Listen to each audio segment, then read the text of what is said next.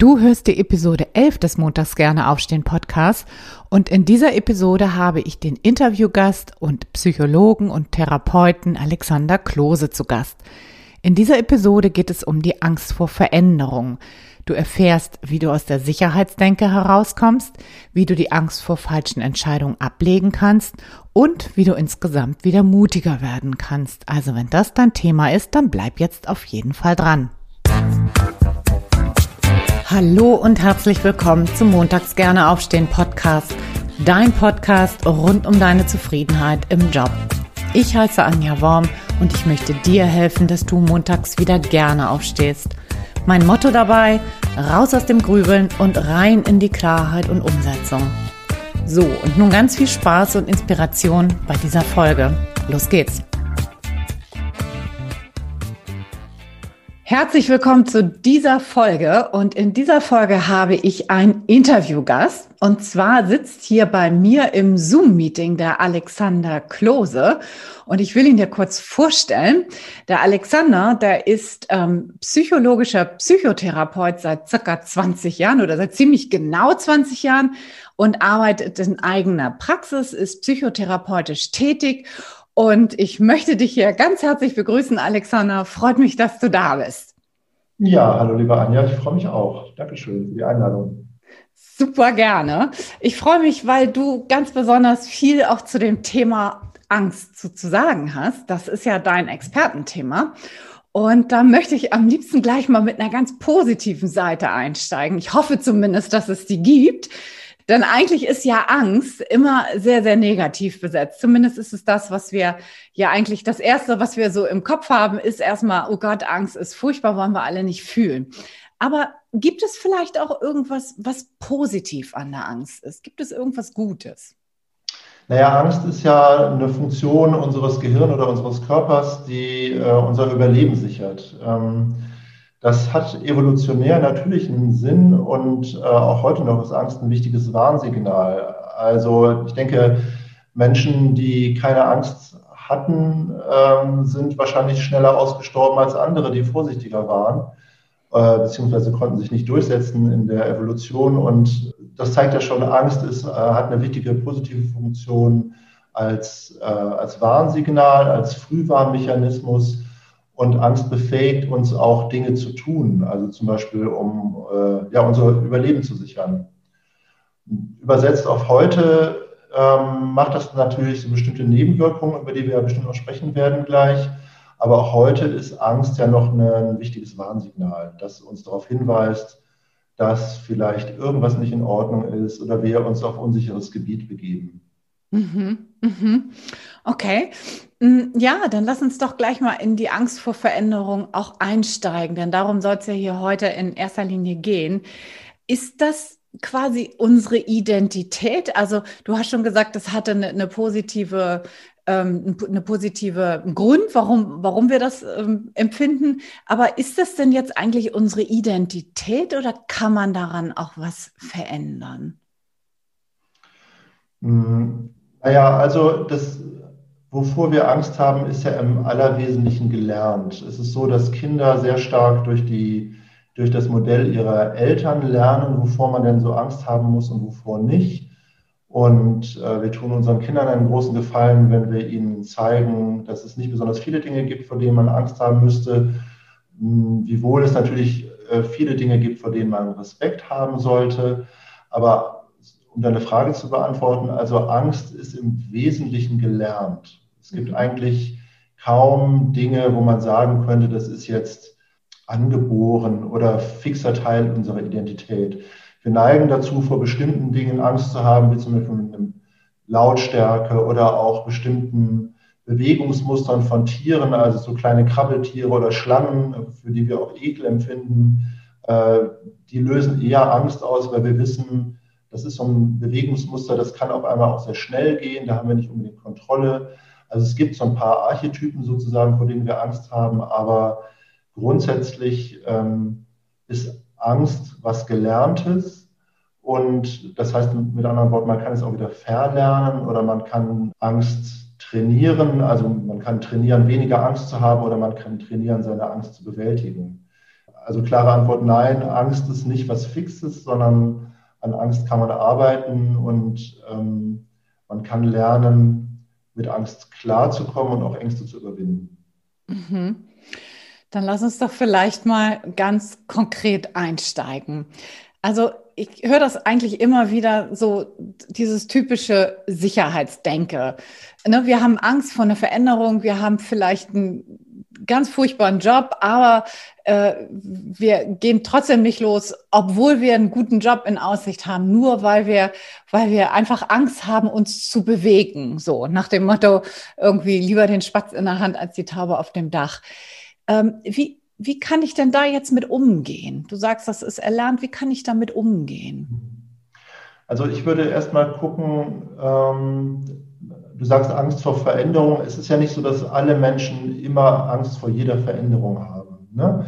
sondern wir haben manchmal Angst vor bestimmten Veränderungen. Wenn ich weiß, zum Beispiel, äh, ich ziehe in eine schöne Wohnung, in den Ort, wo ich äh, schon immer hin wollte, oder ich buche eine Urlaubsreise an einen neuen Urlaubsort oder so. Das sind ja auch Veränderungen oder durchaus sozusagen Wagnisse, aber hm, die machen mir möglicherweise weniger Angst, weil ich das Gefühl habe, ich kann ermessen, ich kann so grob abwägen, was da auf mich zukommt. Ich kann das ungefähr verstehen und habe eine, eine grobe Idee davon. Du arbeitest ja vor allem mit dem Thema berufliche Veränderung und da ist es natürlich so, dass wir ähm, ja, wie du schon sagst, einmal das Vertraute haben, also mein vertrauter Job, von dem ich weiß, der macht mich nicht zufrieden und vielleicht langweilt er mich oder vielleicht macht er mich auch krank. Und dann gäbe es eine andere Option, die ich nehmen könnte und die ist eben unbekannt. Also es ist, glaube ich, mehr so die Angst vor dem Unbekannten versus die, das vertraute, bekannte, in dem wir uns sicher fühlen. Und letzten Endes ähm, ist, ja, aus meiner Sicht ist es die Angst vor dem Unbekannten und vor dem, vor dem Loslassen dessen, was wir kennen. Mhm. Und wie könnte ich die jetzt in dieser konkreten Situation dann überwinden? Also wenn, wenn ich jetzt in so, lass uns ruhig bei dem Beispiel bleiben. Ich habe einen guten Job in Aussicht äh, weiß ja aber nicht, ne? Jetzt habe ich zum Beispiel gemeint, lass uns mal vielleicht sogar annehmen, ich habe einen unbefristeten Job gerade und würde dann in eine Befristung reingehen. Das heißt, ich muss irgendwie, irgendwie über so eine Klippe springen. Ähm, und da gibt es ja doch den einen oder anderen, der damit einfach große Schwierigkeiten hat. Wie kann ich denn das überwinden? Ich finde immer die Frage ganz hilfreich, was könnte schlimmstenfalls passieren? Mhm. Also ich hatte ja eben gesagt, es ist häufig mehr die Angst vor dem Unbekannten versus das Bekannte und Vertraute. Äh, eine wichtige Strategie ist natürlich, sich so viel Informationen wie möglich zu verschaffen über die Situation, die uns da erwarten könnte. Es ist immer klar bei neuen Jobs, dass man nur einen Bruchteil der Informationen bekommen kann. Man kann nicht in die Zukunft gucken, man weiß nicht, wie wird sich äh, das Team entwickeln oder wie werde ich meiner Rolle gerecht werden oder so. Aber trotzdem kann man ja versuchen, so viel wie möglich greifbare Informationen überhaupt erstmal zu kriegen, äh, ne? indem man vielleicht mit Menschen spricht, die in dem Unternehmen arbeiten oder indem man versucht, noch mehr über die Stellenbeschreibung rauszukriegen, indem man auch sein Vorstellungsgespräch entsprechend gestaltet, dass man die Fragen beantwortet bekommt, die man so hat und so weiter. Mhm. Und dann ja, diese Frage, was könnte schlimmstenfalls passieren? Also wenn ich in den neuen Job gehe und der ist möglicherweise befristet, äh, was könnte dann schlimmstenfalls passieren? Da kann es sein, dass dieser Vertrag nach ein, zwei Jahren nicht verlängert wird zum Beispiel. Oder es kann sein, dass ich merke, mit dem Chef oder der Chefin komme ich nicht klar. Oder ich, es kann sein, dass ich merke, ich fühle mich den Aufgaben nicht gewachsen und so weiter und so fort. Und das ist hilfreich, das zu Ende zu denken. Also was ist denn, wenn dieser Job nach ein, zwei Jahren gekündigt wird? Was bedeutet das konkret für mich? Ne, habe ich einen Kredit abzuzahlen? Habe ich Angst, dass ich das dann nicht mehr schaffe? Was würde das wiederum bedeuten? Äh, habe ich eine Familie zu versorgen und so weiter und so fort? Und es ist wirklich, finde ich, sehr hilfreich, das mal bis zum Ende durchzudeklinieren. Also zum Beispiel, ich habe eine Familie zu versorgen ähm, und mein Job wird gekündigt. Was, was genau passiert dann? Ne? Mhm. Müssen wir dann ausziehen? Ähm, muss meine Frau mehr arbeiten? Muss ich mir einen anderen Job suchen? würde ich dann auch im Zweifelsfall einen Job machen, der unter meiner Qualifikation ist. Und das wirklich mal bis zum letzten Ende durchzudenken und sich konkret zu machen und vielleicht sogar aufzuschreiben, was könnte schlimmstenfalls passieren und was würde das dann bedeuten.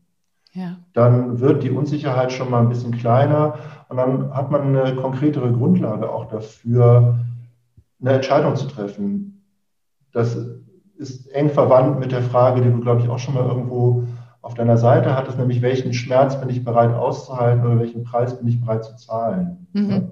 Wenn ich sage, ähm, für diese Veränderung, die mir in Aussicht steht, mit all ihren Entwicklungschancen und Verbesserungen und so weiter, bin ich auch bereit, einen bestimmten Preis zu zahlen, nämlich zum Beispiel diesen Schmerz in Anführungszeichen der Ungewissheit oder die eine oder andere schlaflose Nacht oder eben, dass ich am Anfang vielleicht mehr arbeiten muss und so, ähm, dann komme ich mehr in so eine Kalkulation und eine Abwägung rein. Mhm. Und wenn wir Entscheidungen treffen, machen wir das ja implizit ganz oft auf der Grundlage von so, ja, letzten Endes einer, einer Pro-Kontra-Rechnung. Also welche Kosten hat die Entscheidung und welchen Gewinn kann ich auf der anderen Seite erhoffen? Und wir machen das ja implizit, also ohne das konkret anzugucken, wie jetzt in so einer Excel-Tabelle oder so, sondern das machen wir mehr oder weniger nach einem Bauchgefühl oder in irgendeinem spontanen Gefühl. Und ähm, es ist einfach hilfreich, das rauszubringen auf Papier oder mit jemandem darüber zu sprechen, so um das explizit zu machen. Also was sind explizit die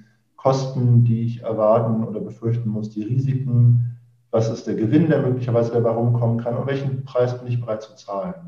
Und dann kommt man viel mehr in so eine, in so eine Heuristik, also in so einen Entscheidungsbaum, ähm, ja, nein, vielleicht, mhm. unter welchen Umständen, wo muss ich noch nachverhandeln und so weiter. Dann wird es konkreter.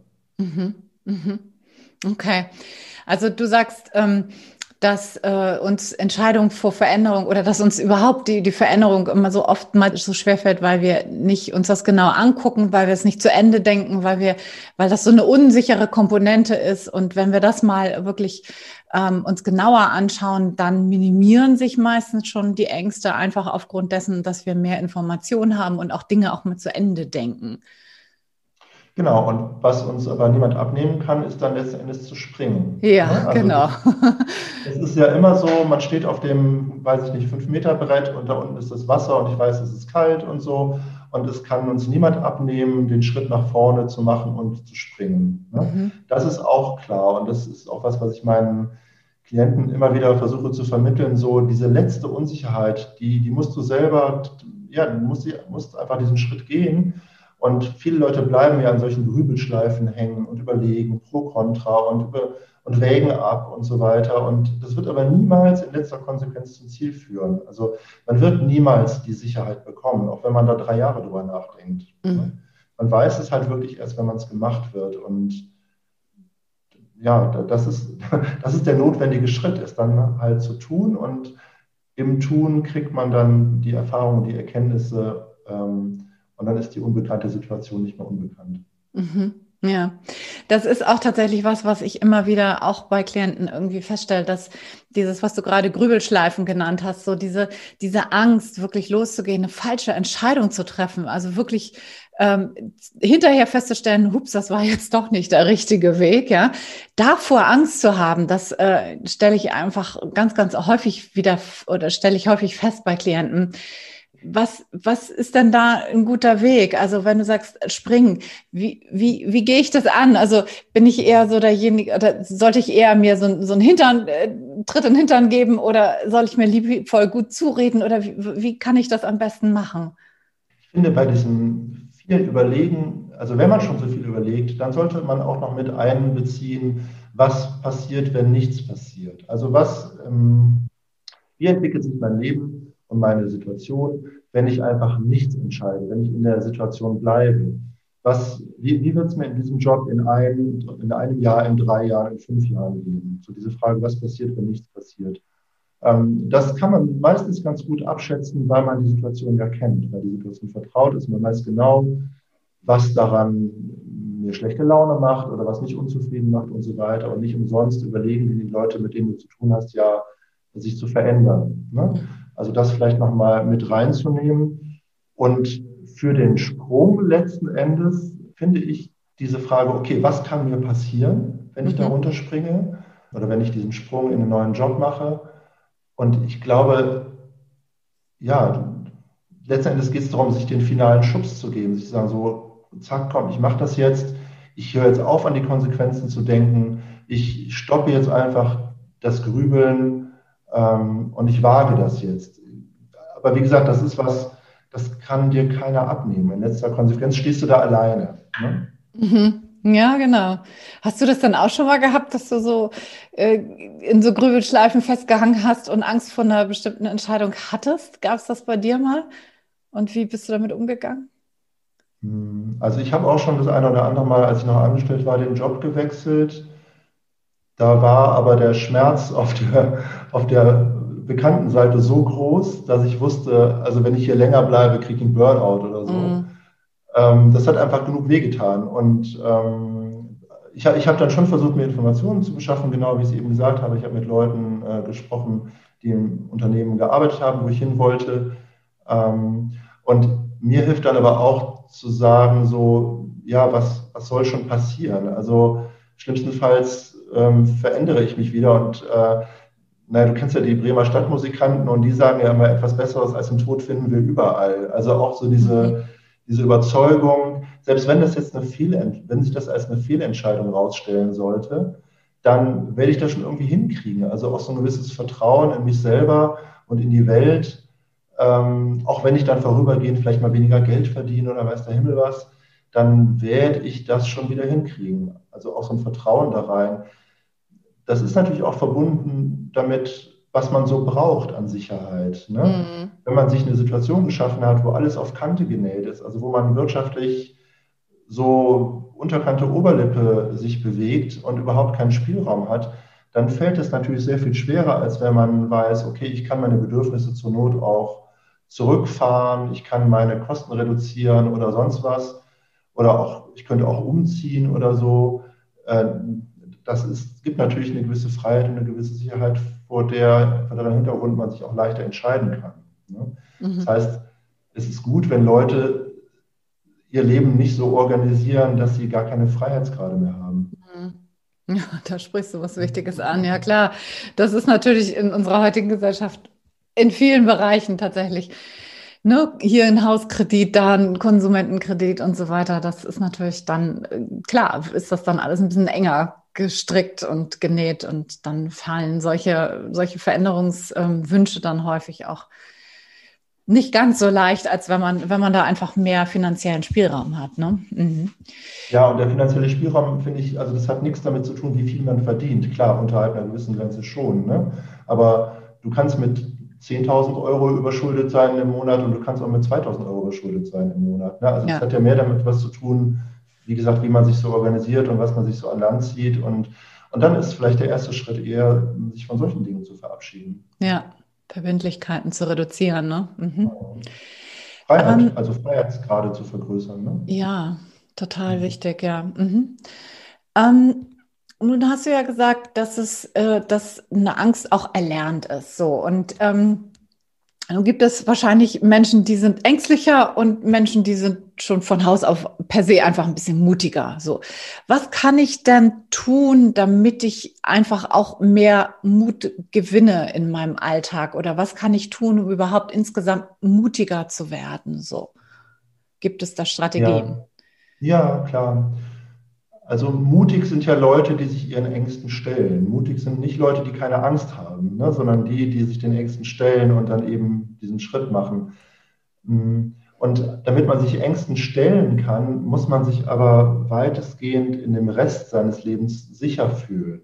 Mhm. Ne, das, also wenn ich, wenn ich jetzt schon wieder mit diesem Schuldenthema komme, aber wenn ich Angst haben muss, dass ich meine Wohnung verliere oder wenn ich Angst haben muss, dass meine Partnerschaft in die Brüche geht oder wenn ich äh, einen Angehörigen pflegen muss, der vielleicht sterbenskrank ist und so weiter und so fort, dann ist es ja logischerweise sehr viel schwieriger, mutig zu sein, als wenn ich in so einer sicheren, rundum abgefederten Situation lebe. So, das muss man schon auch objektiv sagen. Es gibt Leute, die haben das schwerer, mutiger zu sein, weil ihre Lebenssituation nicht so komfortabel ist und ähm, weil die sich das vielleicht auch nicht selber ausgesucht haben. Mhm. Ne?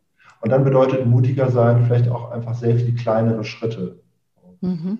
Aber wenn ich, der, also wenn ich vor Entscheidungen stehe im Leben und ich merke, ich würde gerne den nächsten Schritt gehen und ich würde mich gerne weiterentwickeln und so, dann ist es auf jeden Fall hilfreich zu gucken, okay, ich merke, ich komme hier an, eine, an, an die Grenze meines Komfortbereichs und ich gehe raus in so einen, der nächste Schritt wäre raus in die Unsicherheit, dann ist es klug, wenn man versucht, dafür zu sorgen, dass man im restlichen Leben mehr Sicherheit bekommt. Also zum Beispiel das mit der Partnerin besprechen oder dem Partner, was, ne, was stehst du hinter mir, wenn ich diesen Schritt gehe? Oder auch ähm, zu gucken, was brauche ich überhaupt, damit ich mich wohlfühle, damit ich mich gestärkt und selbstbewusst fühle. Kann ich mir Rückendeckung bei Freunden holen? Kann ich dafür sorgen, dass es mir körperlich gut geht, dass ich immer genug Schlaf bekomme, dass ich gesund bin und all diese Dinge. Das sind alles Faktoren, die jetzt erstmal so nicht direkt nach Angstbewältigung klingen. Mhm. Aber aus meiner Erfahrung ist es total wichtig, einfach, dass man von einer sicheren Basis aus startet und dass man einfach auch körperlich in einem Zustand ist, und da spielt Sport eine große Rolle oder Bewegung generell, dass man sich stark fühlt, dass man sich ähm, kraftvoll fühlt und dann kann man leichter mutig sein, ne? mhm. als wenn man so auf dem Zahnfleisch geht und gesundheitliche Probleme hat und so weiter. Und wie gesagt, es gibt Menschen, die haben sich das nicht ausgesucht, dass sie mit diesen Problemen zu kämpfen haben. Und dann bedeutet mutig sein, halt kleinere Schritte zu gehen. Und dann sind, dann sind kleine Schritte auch schon ziemlich mutig. Mhm. Zum Beispiel zu sagen, hey, ich würde gerne Stunden reduzieren oder hey, ähm, ich möchte gerne meine Aufgaben verändern innerhalb eines bestehenden Jobs. Mhm. Ja, ja, genau. Das kann es ja auch sein. Ne? Und ähm, du hast gerade gesagt, also erstmal überhaupt die Ressourcen zu stärken, also wirklich zu gucken, dass ich genügend sowohl mentale als auch körperliche, ich nenne das jetzt mal Fitness in Anführungsstrichen ja. habe, so, um, um wirklich auch äh, mutiger sein zu können um auch Veränderungen einzuleiten. Was hältst du denn so von, von so ähm, Herausforderungen wie, ich gehe jetzt in die, ähm, weiß ich nicht, Einkaufsstraße und spreche da mal fremde Menschen an oder also ich, so, so, so Challenges, das meine ich damit. Was, was hältst du davon? Macht das auch mutiger? Wenn das was mit deinen Ängsten zu tun hat, ja. Also wenn du soziale Ängste hast, also sprich, was denken die Leute über mich und hoffentlich falle ich nicht auf und hoffentlich denken die nicht, ich bin irgendwie peinlich oder so. Es gibt ja Leute, die sich viel mit solchen Themen beschäftigen dann sind solche Challenges gut, eine gute Herausforderung, wobei man halt immer gucken muss, dass man sich nicht total gnadenlos überfordert. Ne?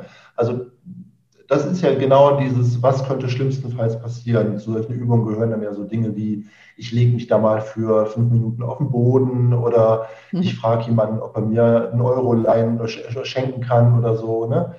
Ähm, das ist gut, um aus der Komfortzone rauszukommen und, und sich mal zu überwinden und zu sehen, also wirklich auch zu erleben, da passiert nichts Schlimmes. Ja, ich bin dann vielleicht gestresst oder ich werde knallrot oder mein Herz schlägt oder so, aber mir passiert im Endeffekt nichts Schlimmes. Das ist genau die Frage, was könnte schlimmstenfalls passieren. Mhm.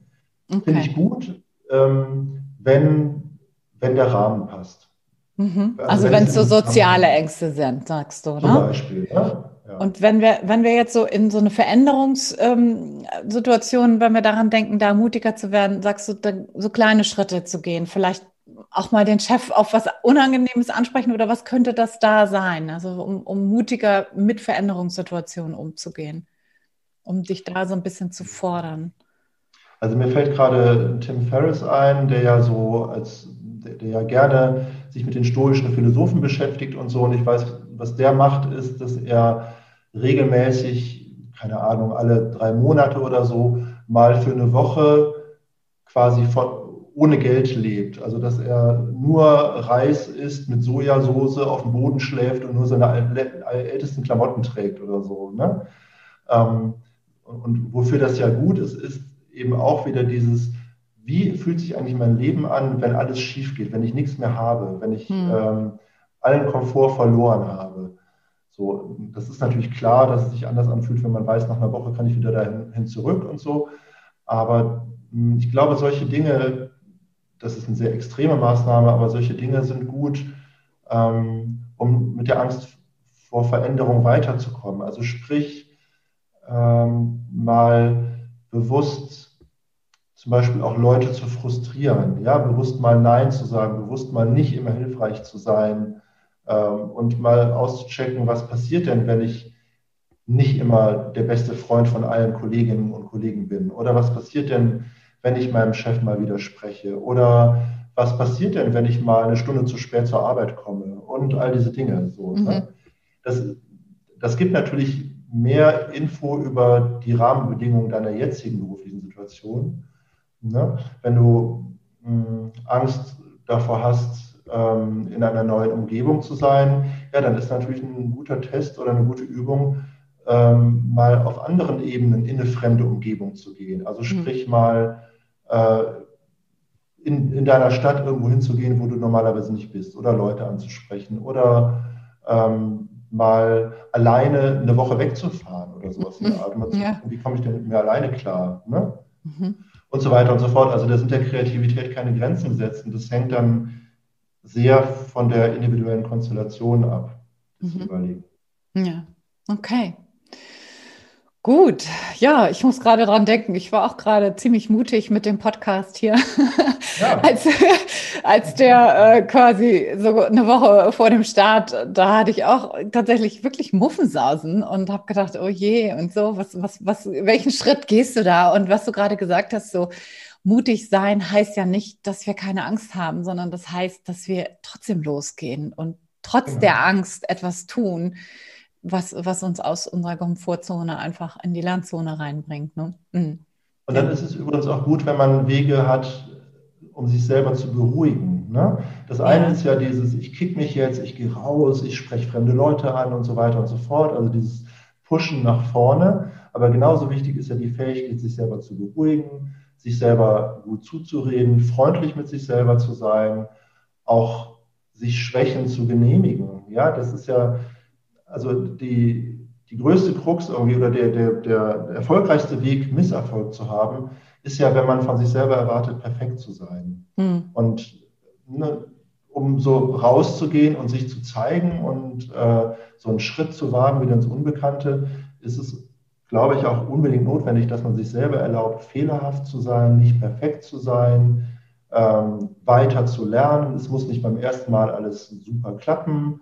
Ne? Man, man darf selber ähm, auch sich weiterentwickeln und die allermeisten Menschen sind anderen Personen gegenüber recht großzügig und tolerant, was so Perfektionismus angeht, aber sich selbst gegenüber eben nicht. Ne? Mhm. Und das ist was, was man, was man üben kann. Also dieses mit sich selber freundlich sein, fehlertolerant sein und aber auch, wie gesagt, sich selber zu beruhigen. Also welche Wege habe ich, um mich selber, um mir selber Wohlbefinden zu geben, um mir was Gutes zu tun, um mich selber in Sicherheit zu wiegen, also in eine, eine mm, entspannende Umgebung, die sich sicher anfühlt und wo ich mich wohlfühle. Da sind wir wieder bei den Ressourcen eben. Ne? Also pushen nach vorne ist wichtig, aber genauso wichtig ist, selber, also Wege zu finden, sich selbst zu beruhigen. Ja, total wichtig. Ja, super. Mm, und jetzt habe ich noch eine allerletzte Frage an dich, die ich allen meinen Interviewgästen stelle. Nämlich habe ich festgestellt, dass Menschen ja total unterschiedlich sind, was so ihre Zufriedenheit am Job anbelangt, äh, was sie so für Werte haben, was denen so wichtig ist. Und ähm, ähm, da sammle ich immer tatsächlich von, von meinen Interviewgästen hier ähm, die Antworten. Und zwar, was sind deine Top 3, die du unbedingt brauchst, damit du im Job zufrieden bist? Also was, was brauchst du für einen guten Job, deine Top 3? Ja, du hattest mir diese Frage vorab schon mal zugeschickt und ähm, als ich das gelesen habe, habe ich gedacht, ja, das kann ich kaum so richtig beantworten, weil ich habe gar nicht das Gefühl, ich mache einen Job. So. Ach was. Also ne, das ist eben durch die Selbstständigkeit ähm, gestalte ich ja total selber, wie ich arbeite. Und das ist aber auch vielleicht ein bisschen mit die Antwort auf die Frage. Also ich habe lange in psychiatrischen Kliniken gearbeitet und habe mich dann irgendwann entschieden, da rauszugehen auch aus dem Angestelltenverhältnis eben in die Selbstständigkeit.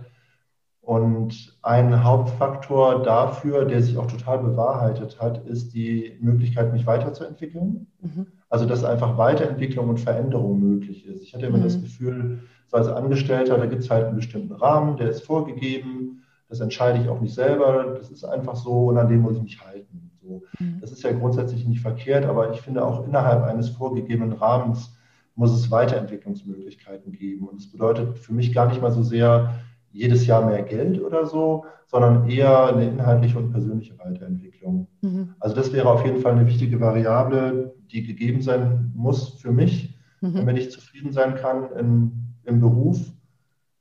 Anderer wichtiger Faktor ist für mich Zeitautonomie, also die Freiheit selber zu entscheiden, wann ich arbeite, ja. wie viel ich arbeite. Das trägt sehr, sehr zur Zufriedenheit bei. Ähm, ne, und ob das nur ist, wann fange ich morgens an, wann höre ich abends auf, aber auch wie viel, wann mache ich Urlaub oder mh, hm, nehme ich mir mal zwischendurch einen Tag frei und arbeite dafür sonntags und so weiter. Da hat man natürlich als Selbstständiger viel mehr Spielraum. Ja, und ich finde schon so ein letzter Faktor ist äh, auch, was kommt da monatlich bei rum. Ähm, es ist in meinem Job nicht so, dass man sich unbedingt eine goldene Nase verdient, aber ich finde, es muss reichen, um irgendwie so eine gewisse wirtschaftliche Sicherheit zu haben und äh, auch mal in Urlaub fahren zu können oder so. Aber das hat natürlich wiederum viel mit den, mit den eigenen Bedürfnissen zu tun und äh, ich kann nur jedem empfehlen, an der Schraube zu arbeiten, also die eigenen Bedürfnisse äh, im Zaum zu halten. Äh, die ja, Freiheit ist vielleicht die Antwort. Also die Freiheit, die ich gewinne, dadurch, dass ich ähm, keine Kredite habe oder sonst was, ähm, die weiß ich sehr zu schätzen. Und ähm, ja, das wäre, glaube ich, zusammenfassend die Antwort, mhm. was an Freiheit. Ja, ja, großartig. Finde ich total, also kann ich alles unterschreiben, ist mir auch alles super wichtig. Und, aber da sind wir halt alle sehr, sehr unterschiedlich und ähm, ist immer ganz spannend, das äh, zu sehen, zu hören. Man denkt ja immer, jeder tickt da so ein bisschen gleich, aber das ist äh, bei weitem nicht der Fall. Ne? Super. Ja, wenn jetzt jemand mit dir in Kontakt kommen möchte und mit dir vielleicht zusammen an seinen Ängsten arbeiten möchte oder an der, du bist ja auch Experte für seelische Gesundheit, sagst du immer so schön. Wo kann man dich finden? Wie kann man mit dir in Kontakt kommen? Ja, es gibt äh, meine Seite wohlersein.de die ist, ähm, findet man einfach sofort und ähm, darüber kann man Kontakt zu mir aufnehmen. Ähm, ich mache ja im Wesentlichen, also neben der psychotherapeutischen Arbeit, äh, Coachings und habe auch so ein Selbstmanagementprogramm, Trainingsprogramm zur Angstbewältigung. Dazu gibt es ein Buch, das heißt Weniger Angst, mehr Leben. Das ist ein vier Wochen Selbstcoaching-Programm, eben um spezifische Ängste und Phobien zu bewältigen. Ähm, aber wie gesagt, man findet mich auf meiner Seite wohlersein.de. Und wenn jemand in der Gegend ist von Eckernförde, nördliches Schleswig-Holstein, natürlich sehr gerne auch in meiner Praxis. Ja, dem wunderschönen Norden, ne? dem echten Norden. Ja, super, Alexander. Ich danke dir für deine vielen tollen Antworten. Ich glaube, das war für viele Menschen hier, die hier zuhören, Zuhörerinnen und Zuhörer, sehr, sehr wertvoll. Und ähm, ja, vielen Dank da auf jeden Fall für die vielen Einblicke und deine Zeit und dafür, dass du hier heute Rede und Antwort gestanden hast. Ja, sehr gerne und ähm, dir weiterhin viel Erfolg mit deinem Podcast. Ja, vielen Dank. So, als erstes möchte ich mich einmal für die Tonqualität entschuldigen, denn die Verbindung war nicht ganz optimal.